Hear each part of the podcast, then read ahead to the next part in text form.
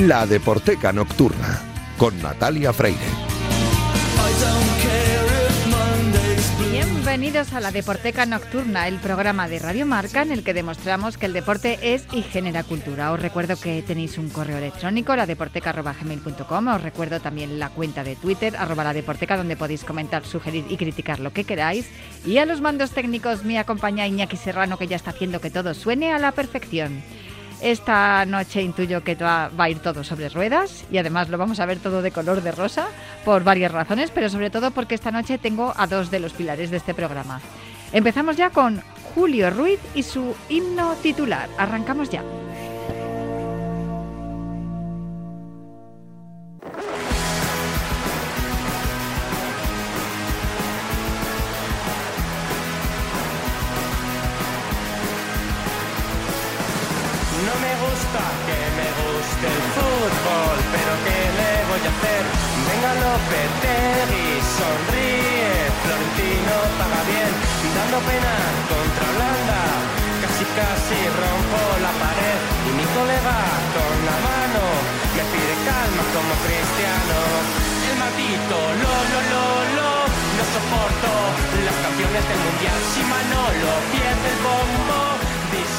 Es la frase esa, ¿eh? De me pide calma como cristiano. Muy buenas noches, ¿cómo estás? Julio Hola, ¿qué tal Ruiz? Natalia? ¿Cómo estamos? Pues muy bien, mira, muy contenta de tenerte aquí. Les recuerdo a todos nuestros oyentes que Julio Ruiz está, se pasa por aquí en himno titular, uy, titular, en himno titular, en esta sección que, en la que hablamos de música y deporte, pero recuerdo también que cada semana en Subterfuge Radios tenéis eh, además eh, la cuenta de Twitter de Julio donde siempre lo comparte.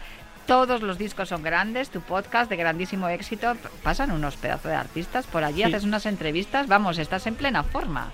Bueno, ahí seguimos eh, con la estela de lo que fue mi programa de toda la vida, o sea que la única diferencia es que antes estábamos de lunes a viernes y era una hora de programa y ahora el podcast es semanal y normalmente está hora y media, hora 40 minutos a lo mejor y se sube cada martes, o sea, hemos canjeado la presencia a, a diario de lunes a viernes con el sírvase usted mismo cuando quiera y escucha el podcast. Que es maravilloso porque además te lo puedes oír uno detrás Sí. de otro y un montón de veces y es estupendo. Ahora, como arrancó esto en enero de 2022, porque hubo un paréntesis eh, de- del verano hasta final de 2021, en que estuve pensando qué hacía con mi vida desde el punto de vista de prescriptor musical, que parece que suena como muy, muy concluyente y así como muy...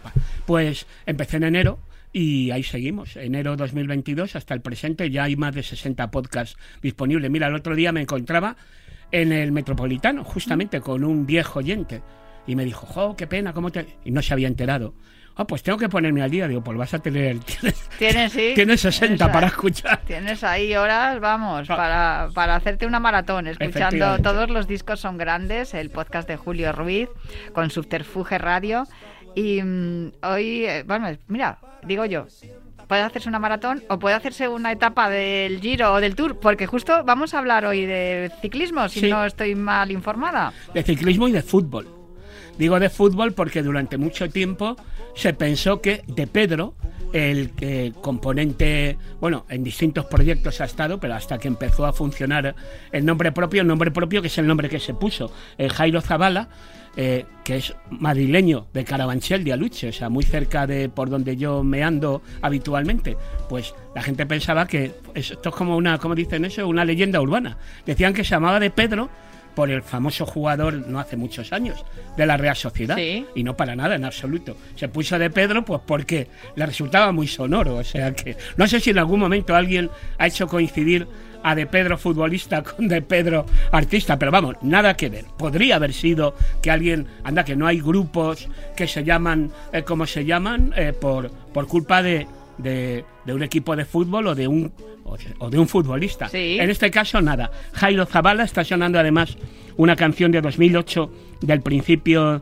de su carrera como de Pedro, como El viento se llamaba, nada que ver con el futbolista Francisco Javier de Pedro, riojano, que jugó entre el 93 y el 2004, o sea, como quien dice hasta ayer, centrocampista de la Real Sociedad. Nada que ver. Vale, o sea, no son ni familia ni nada, simplemente nada, que le- gusta le gusta ese nombre y así, así lo puso. ¿Y por qué como el viento? ¿Las has elegido por alguna...? Bueno, porque el principio a, De Pedro, eh, estamos hablando del cantante ahora, siempre le han gustado los sonidos fronterizos. Mira, De Pedro va a estar en las noches del botánico.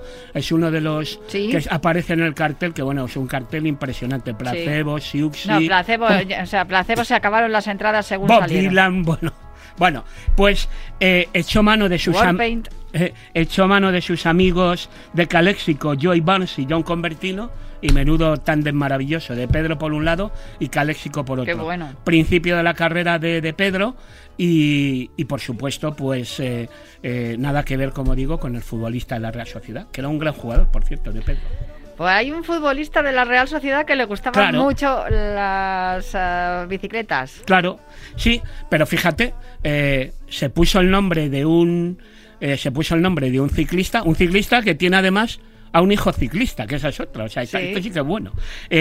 y empezó su carrera paralela a la del fútbol tocando en una banda que la puso el nombre de Van Poppel, de ese ciclista estamos hablando, y ahora tú me has comentado incluso que en los últimos tiempos casi, casi pues está más dedicado al mundo de los monólogos que, que de la música. Yo recuerdo que un buen día estoy en, estoy en, en la redacción de, de, Radio 3 y recibo un email de Zuhat Gurruchaga que me dice, hola, ¿qué tal? Soy el jugador de... Estaba jugando en la Real entonces. Y me mandó la maqueta barra disco de lo que había hecho con sus compañeros Aitor Badiola y María y Armendariz de ese grupo llamado eh, Van Poppel. Desde el Goibar, tocando la guitarra y cantando, ha sido futbolista durante 12 años en el Algeciras, en el Rayo, en el Zamora, en la Real Unión, en el Lemona. Este juega de defensa central. Centrocampista de Pedro y esto Gurruchaga de, defensa central en la Real Sociedad. Suárez Gurruchaga, que además es un poco canalla y por eso compuso esta canción, Canalla.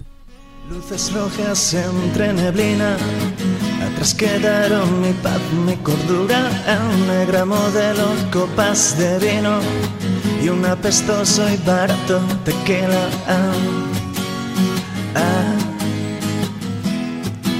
Nadie me vacila. Ah, ah.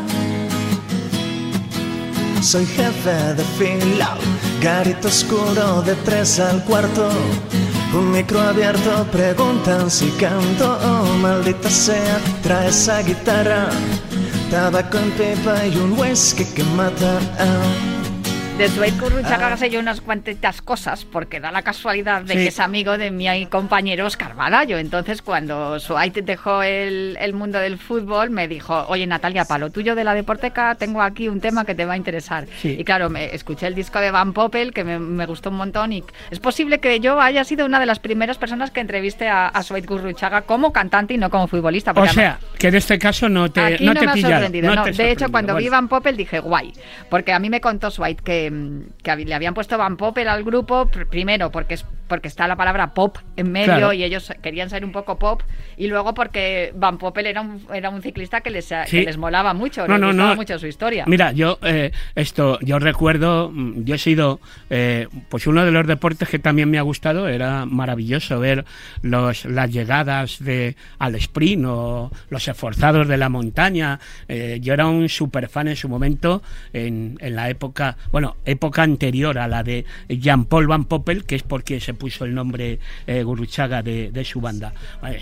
era un super fan del, ciclismo y me veía la vuelta, el tour y, el giro. Pero es que da la casualidad que hay otro Van Poppel ahora, Danny Van Poppel. O sea que hay un. Eh, esto se hereda de padres a hijos, o sea que eh, Guruchaga le puso el nombre por el padre, pero ahora está el hijo ahí en, dándole a los pedales. Estuvo que... también en eh, uno de los capítulos de Cultura en Rojo y Blanco. Un saludo aquí a, a, José Manuel Tenorio y a todos los, componentes del Cultural Rojo y Blanco y estuvo charlando también sobre su último su última producción teatral porque nos contó que él cuando hacía los conciertos entre canción y canción pues eh, hablaba porque él es, él de hablar y contaba sus historias y se dio cuenta de que a la gente le hacía más gracia las historias que contaba que las canciones. Le gustaban más eh, eh, lo, que, lo que él hablaba que la música y por eso fue por lo que empezó pues a organizar esos monólogos de tantísimo éxito. El último futbolistok, hablando, acaba en TOC, TOC, que son las siglas del trastorno obsesivo compulsivo, confesando que él lo, padeció y de hecho sigue, sigue en ello y, hablaba también de la, importancia de, tener un psicólogo para todos los aquellos deportistas de élite y más en el fútbol, cuando estás en el foco mediático, todo el mundo te mira, todo el mundo te juzga, todo el mundo opina y muchas veces no se puede gestionar por, deportistas tan jóvenes como era su caso, ¿no? Y, también me contó que cuando estuvo jugando en el Rayo Vallecano se lo pasó muy bien en Madrid, que la noche madrileña mola mucho y que de ahí salió también su, su gusto por la música, ¿no? Y por, por, hacer, por querer hacer música. Por esos bares eh, a los que iba y donde escuchaba música en directo y que le gustaba un montón. Bueno, pues de Pedro, que no tiene nada que ver con el futbolista histórico centrocampista de la Real Sociedad, y Van Poppel, que se llama así el proyecto de Gurruchaga por el ciclista, y que, y que bueno, y que fíjate, le da, le da todos los palos de la cultura. Y que Suet Gurruchaga sí que fue futbolista y, y, ahora, desde luego, un grandísimo actor, intérprete. Yo, sé que a él lo que le gusta es eso, ¿no? Eh, que, que, se, le, se le aprecie por el trabajo que está haciendo, que a mí me parece que tiene mucho valor el contar lo que cuenta y, sobre todo de esa manera tan divertida, que muchas veces se vuelve todo muy solemne y oscuro y sin embargo, pues fíjate, Suet Gurruchaga lo hace todo muy, muy bien. Yo tengo este, tengo este CD de Van Pop el firmado por Suite y mira, me lo voy a después de que me lo hayas contado tú, yo adquiero un valor incluso mayor del que ya tenía. Muchísimas gracias. Yo le puse a Van Poppel, pero cuando recibí esto, que es 2014, 2015. Sí, por ahí sería, sí. Pues fíjate, ha pasado, ha, pasado ocho ¿eh? años, ocho años. Ha llovido ya. Muy bien. Bueno, pues aquí estamos con eh, de Pedro y Van Poppel, dos eh, centrales del de, uy, del Atlético de Madrid, que estaré yo pensando, Julio. Centrocampista y central. Centrocampista y centrales de la Real Sociedad que también tienen esa, esa relación con, con, la música que nos ha traído hoy aquí Julio Ruiz en su himno titular. Muchísimas gracias, Julio. Hasta la semana que viene o hasta, hasta la Próxima, hasta el próximo día. Mientras ella flirteando por ahí, yo toco fondo, yo toco fondo, wow, wow, por Barcelona. Ella es super guay, yo toco fondo, yo toco fondo, wow, wow, se siente cool con su amigo DJ. Yo toco fondo, yo toco fondo, wow, wow, llamando a tierra, socorro, me de.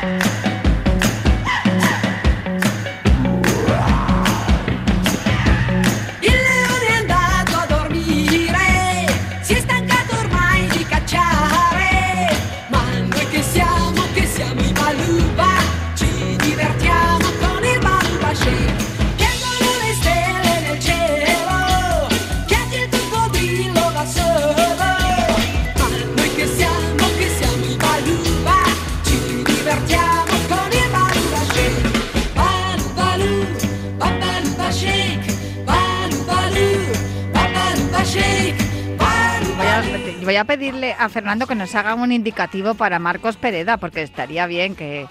Marcos Pereda en bicicleta por la Deporteca. Muy buenas noches, Marcos, ¿cómo estás? Hola, muy buenas. Te lo, te lo firma Sabina el ritmo, ¿eh? Bueno, que me gusta hablar a mí contigo, es que me encanta de verdad, porque es que empiezo ya partiéndome de la risa. O sea, lo primero que hago es soltar una carcajada según te escucho. ¿Esto cómo lo llevas tú? ¿Esto de, que hacer reír a, a las periodistas? Bueno, es que se, han reído mucho de mí. es la cosa, no, no, yo yo doy clase de filosofía al derecho y la gente se ríe. Entonces, pues, ¿qué le vas a hacer? Yo quería, bueno, esto ya es como una tradición, ¿no? Cuando se está celebrando el Giro y ahora ya que está a punto de acabar, pues eh, llamar a Marcos Pereda, porque claro, yo, esta carrera que siempre me ha molado mucho y me ha parecido como muy transgresora por el hecho de que hombres fueran vestidos de rosa, o sea, el, primer hombre de la carrera va de rosa, que por eso te quería preguntar, pero claro, yo cuando leí tu libro, que me llegó así de una manera en plan como de rebote, Mm, y, de repente leo Gloria y miseria de la nación que soñó ciclismo, arriba Italia, arriba con V. evidentemente, porque es una riva de mm, italiano, ¿no? Escrito por ti, y me lo leí y descubrí a, a Magni, porque sí que sabía muchas cosas, ya te lo he dicho muchas veces, de Copy y de Bartali, pero descubrí a Magni. Pero yo tengo ahora mismo en mis manos la edición de libros de ruta, que es una reedición en la que también has incluido un montón de historias de esas tan bonitas que escribes en Down y en otras publicaciones, que, mm, que luego yo a mí me encanta leer y me encanta preguntarte por ello. Pero la primera pregunta que te quería hacer es ¿por qué el rosa? Por lo mismo que el, que el Tour viste de amarillo, porque eran las páginas del periódico que lo organizaba, que era la, la Gacheta de los Sport.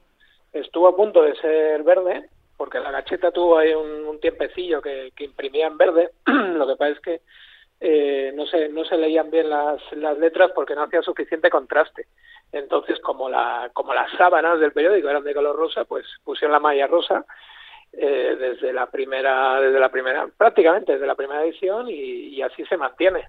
Eh, hubo, hubo, una persona que decía que no que no le gustaba, que era que era Mussolini, pero bueno, como le pusimos a hacer el pino en el 45, pues tampoco pasa nada.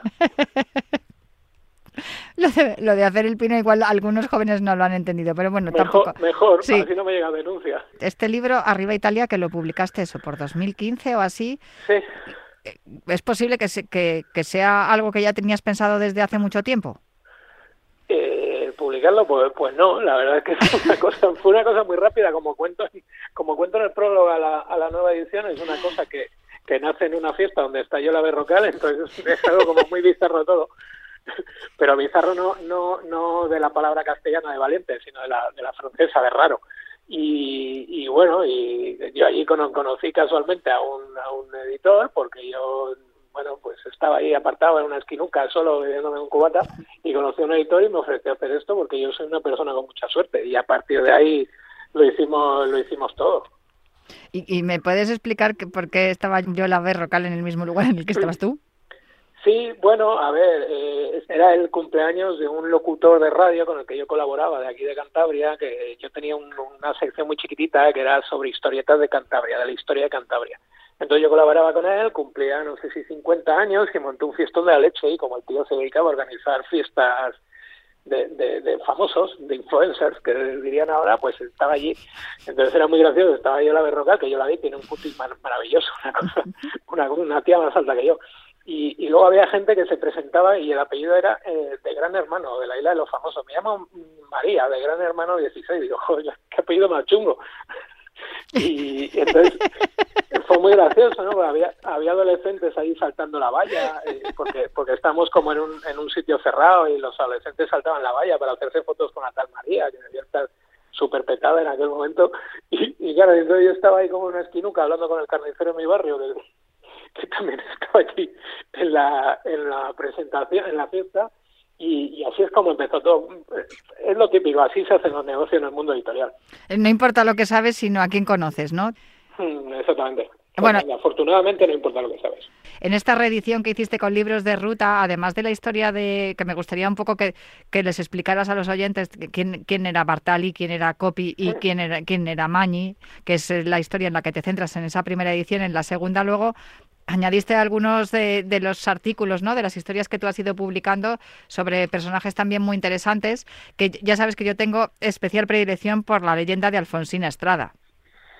Sí, más que más que artículos lo que quise es completarlo, ¿no? Porque al final lo de las reediciones siempre es algo muy delicado y a mí es algo que no me a priori no me gusta mucho porque me da la impresión de estar de estar timando a la gente, ¿no? Sabes que la gente hay, hay muchos que por puro fetichismo se compran los dos libros entonces yo quería hacer algo nuevo y, y le metimos un 50% más al, al, libro, que no es poca que no es poca cosa. Entonces metimos pues eso, la historia de Alfonsina Estrada, que es la única mujer que, que corrió un giro, hemos metido cosas de, pues, de Miquel Landa, de Pantani, de, de Tarangu, eh, metimos también un glosario, que es una, una cosa que me divertí mucho haciendo. Bueno, eh, tuve la suerte en el original y luego en la reedición que me dio un libertad total y absoluta que es una es una suerte que no que no se tiene siempre y que no, no. tenemos todos no. y, y, a mí me dijeron eh, mira por lo que por lo que quieras y lo que se te vaya entonces pues me dediqué a jugar sin, sin más a jugar.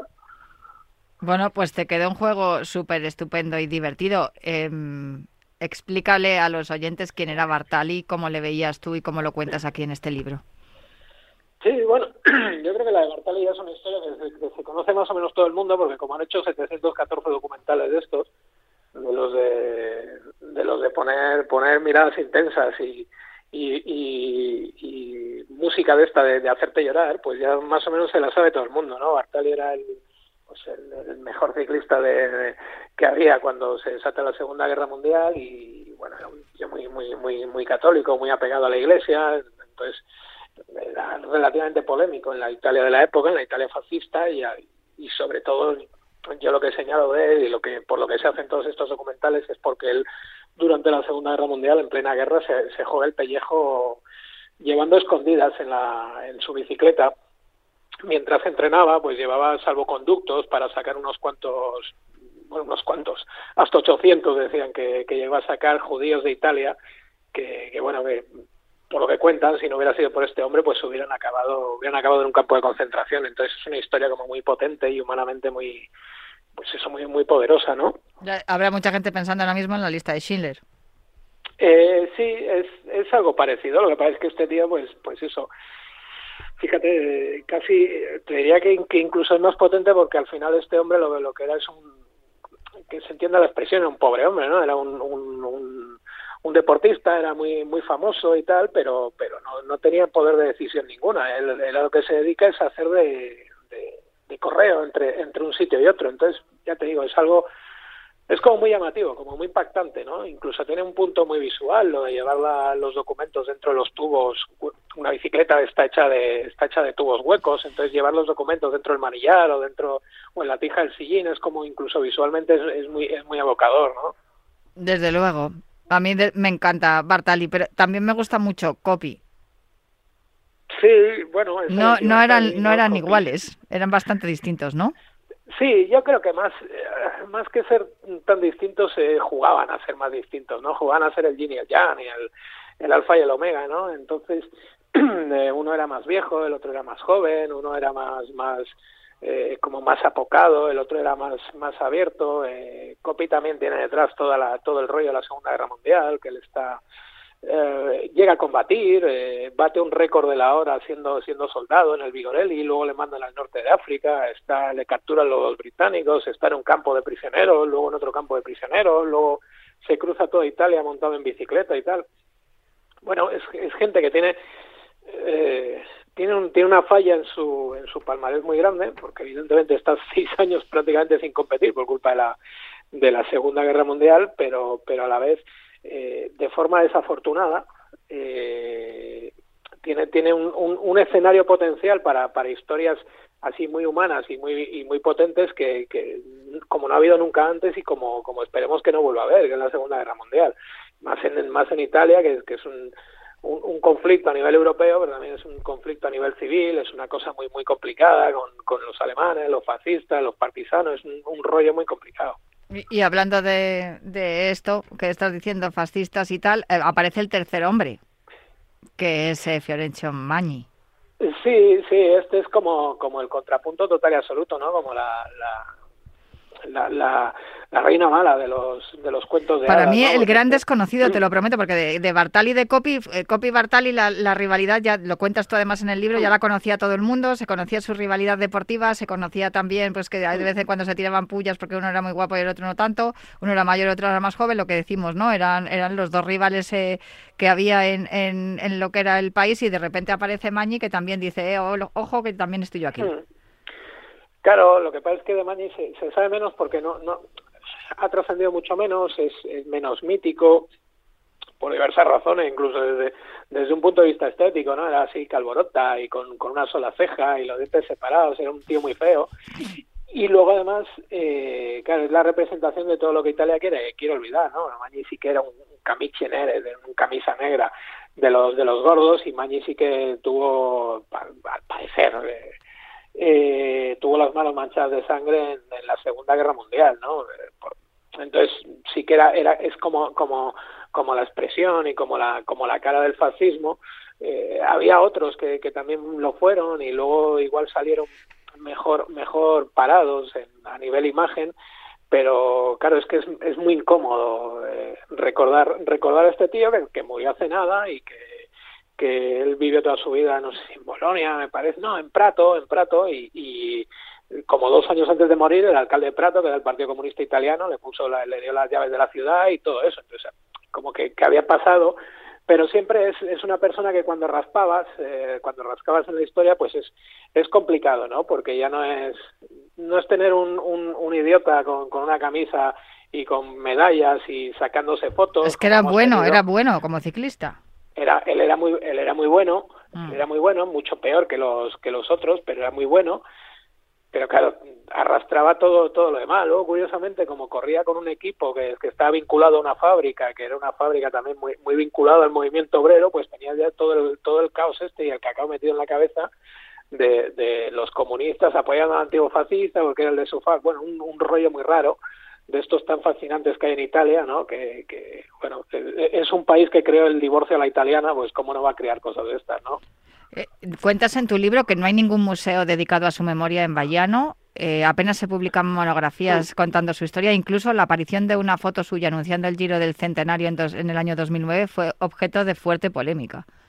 Claro, es que es complicado, es que el- ya te digo, el tío no solamente se hacía fotos, eh, bueno, es que no no quiero no quiero poner nombres, pero eh, tenemos deportistas por ahora ahora en España y, y fallecidos hace muy poco tiempo y dirigentes y tal que tienen unas fotos que son son estremecedoras, pero claro, con con este hombre vas un poco más para allá, ¿no? Porque este est- estuvo realmente en, en, batallas y, y estuvo implicado en, en, en asuntos de sangre. Entonces, eh, ya no es que represente una imagen que quieres que quieres olvidar, es que representa eh, un momento eh, realmente cruel, no es solamente estética, es que también es ética en este caso. Te hago la última, venga, del Sí. Giro que acaba o que acaba, que va a terminar en breve, porque termina ya este domingo, eh, que ya sé que te cae muy bien Mikel Landa, porque además eh, empieza su capítulo así. A mí me cae muy bien Mikel Landa. Eh, claro. Pero quería preguntarte del Giro, pero de los ciclistas, que no los que han estado corriendo en el Giro, sino de los ciclistas contemporáneos, ¿quién sería para ti Bartali? ¿Quién sería Coppi? ¿Quién sería Mañi? Igual Mañi no hay Buah, ninguno, por no. suerte, ¿no? Eso, eso es imposible, porque es que eh, yo creo que, no sé si lo cuento en el libro, lo he contado por ahí en alguna charla o algo, eh, no nos podemos hacer a la idea de la trascendencia eh, popular que tiene esta gente. Antes te he dicho que, que eh, no tiene nada que ver con Schindler, porque Schindler sí que, sí que era un tío importante a nivel eh, por así decir, administrativo, ¿no? diríamos ejecutivo. Esta peña a nivel popular, a nivel puramente popular de conocidos, está muy por encima de lo que podía ser un Cristiano Ronaldo, un Messi o cualquier cualquier cosa así, porque era era eh, lo que tenía la gente para para agarrarse. Entonces hoy en día es, absolutamente imposible eh, ponderarlo. No, no, no, no, te sabría decir.